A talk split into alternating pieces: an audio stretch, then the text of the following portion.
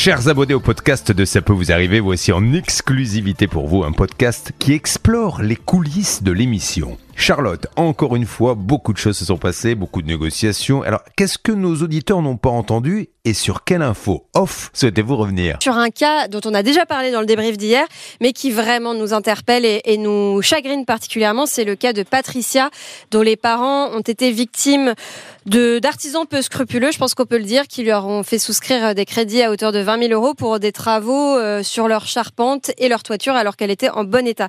Nous sommes avec Pascal Normand. Salut Pascal. Salut Charlotte, bonjour à tous. Avec Bernard Sabat. Salut Bernard. Salut. Et avec Stan Vignon. Salut Stan. Salut.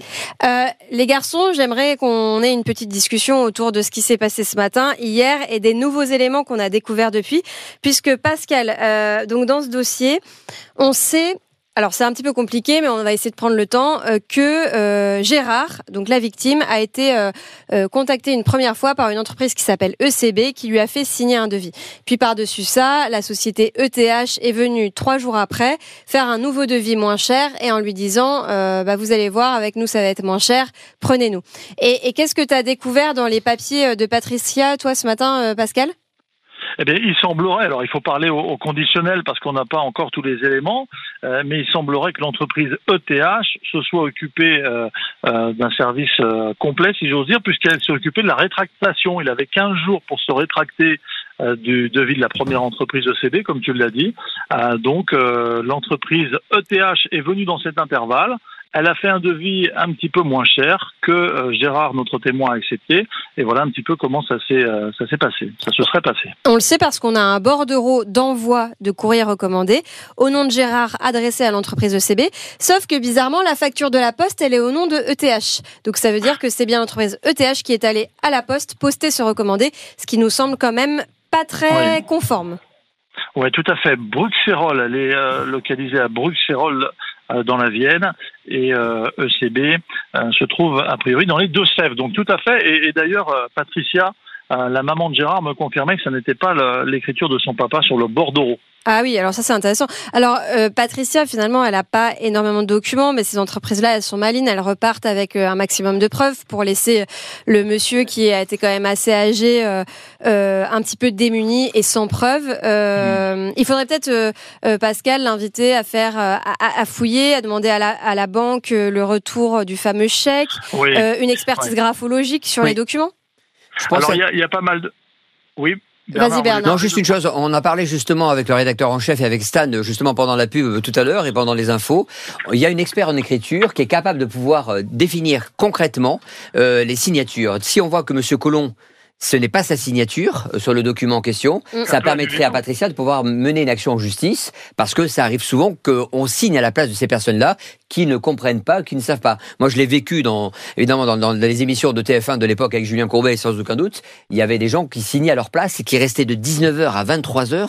Ouais. Ils prenaient l'apéro, ils sympathisaient avec eux, ils discutaient, etc. Et à 23h, les gens étaient tellement épuisés avant de se coucher qu'ils signaient à leur place et ils repartaient avec le Bordeaux et ils avaient donc vendu la prestation en question. Pascal, tu voulais dire un mot? Oui, d'ailleurs, pendant le, le direct, moi j'ai euh, eu Patricia en ligne après. On a Monsieur Chamolet qui nous dit Ah, mais Gérard euh, Collomb a fait jouer son droit de rétractation. Et, et là, Patricia n'était pas d'accord parce qu'elle dit Ben non, non, non, et il a rien signé du tout. Ouais, c'est quand même dingue. Euh, D'ailleurs, tous les auditeurs de RTL et téléspectateurs d'M6 ont pu aussi, je pense, se faire leur idée, puisqu'on a eu Gérard en ligne. Et finalement, est-ce que c'était pas notre meilleur argument? On a bien vu ce monsieur s'exprimer. oui. Qu'en pensez-vous, euh, les garçons Euh, Stan, je sais pas ce que tu en penses, mais on, a vu ce monsieur s'exprimer et on a bien vu que c'était compliqué pour lui euh, et qu'il avait, alors, j'oserais pas dire pas toute sa tête, mais disons quelques faiblesses psychologiques dues à son âge. Ça, c'était la volonté de Julien. On s'était préparé hier quand on savait qu'on allait avoir la partie adverse en ligne aujourd'hui. Julien nous a dit attention, il risque d'essayer de nous embobiner un peu, de nous dire oui, mais ce monsieur était conscient, il a signé, etc. Donc il faut, c'est pour ça que Pascal, ce matin, a été chez ce monsieur de 80 ans qui lui a tendu un micro pour qu'on l'entende bien à l'antenne. Et effectivement, on a pu entendre sur RTL et euh, Pascal euh, qui était à côté de lui pourra vous le confirmer que ce monsieur, effectivement, il est vieux. Ça veut pas dire qu'il est complètement gâteux. C'est-à-dire que pour euh, lui parler dans la vie de tous les jours, bonjour monsieur, vous allez bien pour acheter son pain, ça va. Mais ensuite, pour ce qui est de prendre des crédits à 20 000 euros, ce monsieur, il se rendait pas compte de tout ce qu'il faisait. Et si vous voulez, je- enfin, Bernard, euh, Charlotte, même nous qui, nous qui ne connaissons rien en toiture, à un moment donné, si on vous fait, euh, si on vous facture euh, 9000 euros pour une vérification visuelle de la toiture, vous dites attendez, c'est pas, non, Non. je paye pas pour ça, j'en ai pas besoin, merci. Je vais la vérifier moi-même ma toiture ou je demande à quelqu'un de le faire. Donc quelqu'un qui signe comme ça pour ça, on voit bien que c'est quelqu'un à qui on peut vendre un peu tout et n'importe quoi. Bien sûr. Et donc, c'était une idée de Julien de, de prendre euh, Gérard à l'antenne? Oui, c'était une idée de Julien. Oui. Et je pense qu'il a Il bien n'est fait. pas animateur pour rien, Oui, celui-là. déjà un, et deux, il a l'expertise, et je pense que c'est important de, de parler de cette notion d'abus de faiblesse, parce que je Oui. pense que c'est grâce à l'émission de Julien Courbet pendant des années que les législateurs a revu la, la, la copie et dit aujourd'hui on doit protéger euh, les ça. personnes âgées. Non, mais il a eu raison Et ce parce qu'il que faut préciser, ce qu'il faut préciser, si je peux me permettre, c'est qu'au moment où euh, Gérard a eu la visite de ces deux entreprises, sa femme était hospitalisée. Oui. Je l'ai aperçue ce matin, elle est dans un fauteuil roulant, et on peut tout à fait comprendre qu'une personne de, de, de cet âge, bien, soit fragilisée et manque de lucidité. Moi, il m'a dit tout à l'heure, Gérard, j'ai pas pu faire autrement, j'ai été pris à la gorge. C'est scandaleux. C'est scandaleux, oui, exactement. lucidité. Oui, oui. Et finalement, on a en face de nous euh, un avocat et un gérant d'entreprise qui sont là pour uniquement nous parler euh, des documents factuels, alors que toi, Pascal, tu étais sur place. Et finalement, l'important, c'est les, le, le constat euh, visuel. Tu as pu voir, par exemple, qu'il y avait une tuile en très bon état qui pourtant euh, avait été remplacée de manière totalement inutile. Ben, quand on, on, va travailler pour remplacer euh, des ardoises, et là en l'occurrence des tuiles sur une toiture, c'est parce que la toiture est, est abîmée, elle est vieille.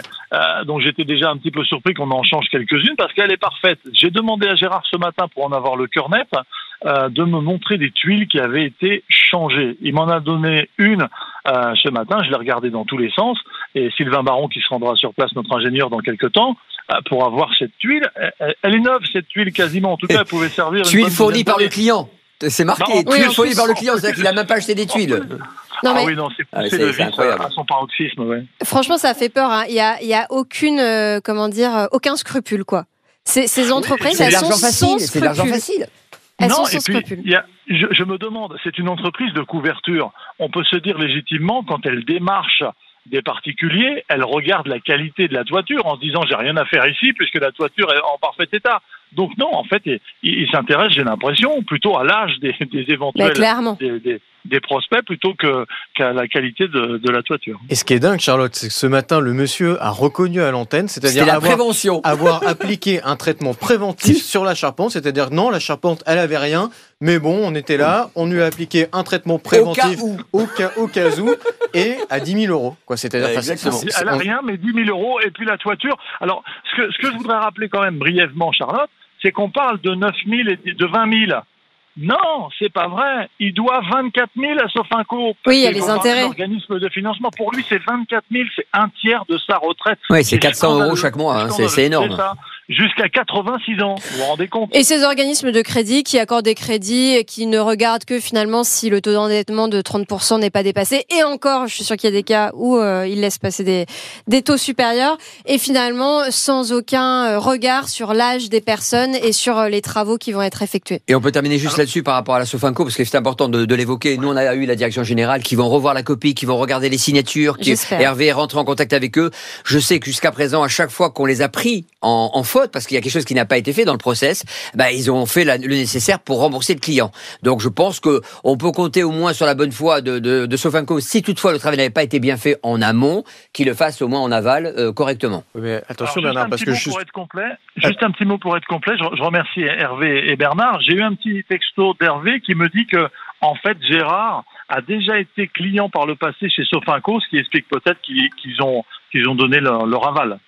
Bah, écoute, Ouais. je vois pas le rapport, mais. euh, Peut-être, en tout cas, aux dernières nouvelles, ce qu'Hervé nous disait hors antenne euh, juste après l'émission, c'est qu'il avait reçu un mail de Sofinco qui Ouais. disait ben non, pour nous, il n'y a pas d'erreur. Euh, Monsieur Colomb, il a signé. C'est un client Euh, fidèle. c'est un client, voilà, il a, il a Client signé. Tout- voilà, tout- tout- tous les papiers, sont, les, les- les papiers sont en règle, etc. À se demander s'il n'a pas signé précédemment un, un crédit Sofinco sans s'en rendre compte et sans que sa fille, cette fois, intervienne. Enfin, je dis ça, non, ça se trouve, c'est pour totalement autre chose, mais enfin, je vois pas le rapport entre le fait qu'il ait déjà été client et le fait qu'on lui accorde un nouveau crédit. Il, pourrait Bah, quand si, même si, euh, si, être plus si, vigilant. Charlotte, Si, c'est- c'est-à-dire qu'il a déjà honoré un crédit Sofinco, il n'y a pas Ah. eu de problème. Oui, donc ça veut dire que c'est un client fiable pour eux. Ah oui, bah, il n'y a a pas pas de problème. Voilà, il n'y a pas de problème pour eux, ils vont avoir leur argent. Par Ouais, contre, que leurs clients soient victimes d'abus de faiblesse, ça, ils s'en Ah, fichent. Parce que Charlotte, on l'a pas dit, mais on a eu euh, d'autres victimes et c'est plusieurs fois Sofinco aussi. C'est-à-dire Ouais. que c'est pas la première fois que ça Ah oui. arrive comme ça, des, où on se rend compte que des gens sont un peu victimes d'abus de faiblesse et qu'ils ont signé des crédits chez Sofinco. Donc, Et comme par hasard, une victime qu'on a eue euh, nous a dit euh, euh, il y a quelques heures, bah écoutez, comme par hasard, ce matin, j'ai reçu de la part de Sofinco et, sur le compte de la banque de mes parents. Eh ben, une somme de 6 000 euros. Ça veut bien dire que Sofinco, quand ils font des contrôles, ils se rendent compte que le process n'est pas toujours bon et donc il faut vite rembourser l'argent. Donc nous espérons ça pour monsieur et madame Colomb. J'espère sincèrement qu'ils feront preuve de la même clémence pour euh, monsieur et madame Colomb. On va suivre ça euh, de très près. Merci les garçons. Salut À demain. Salut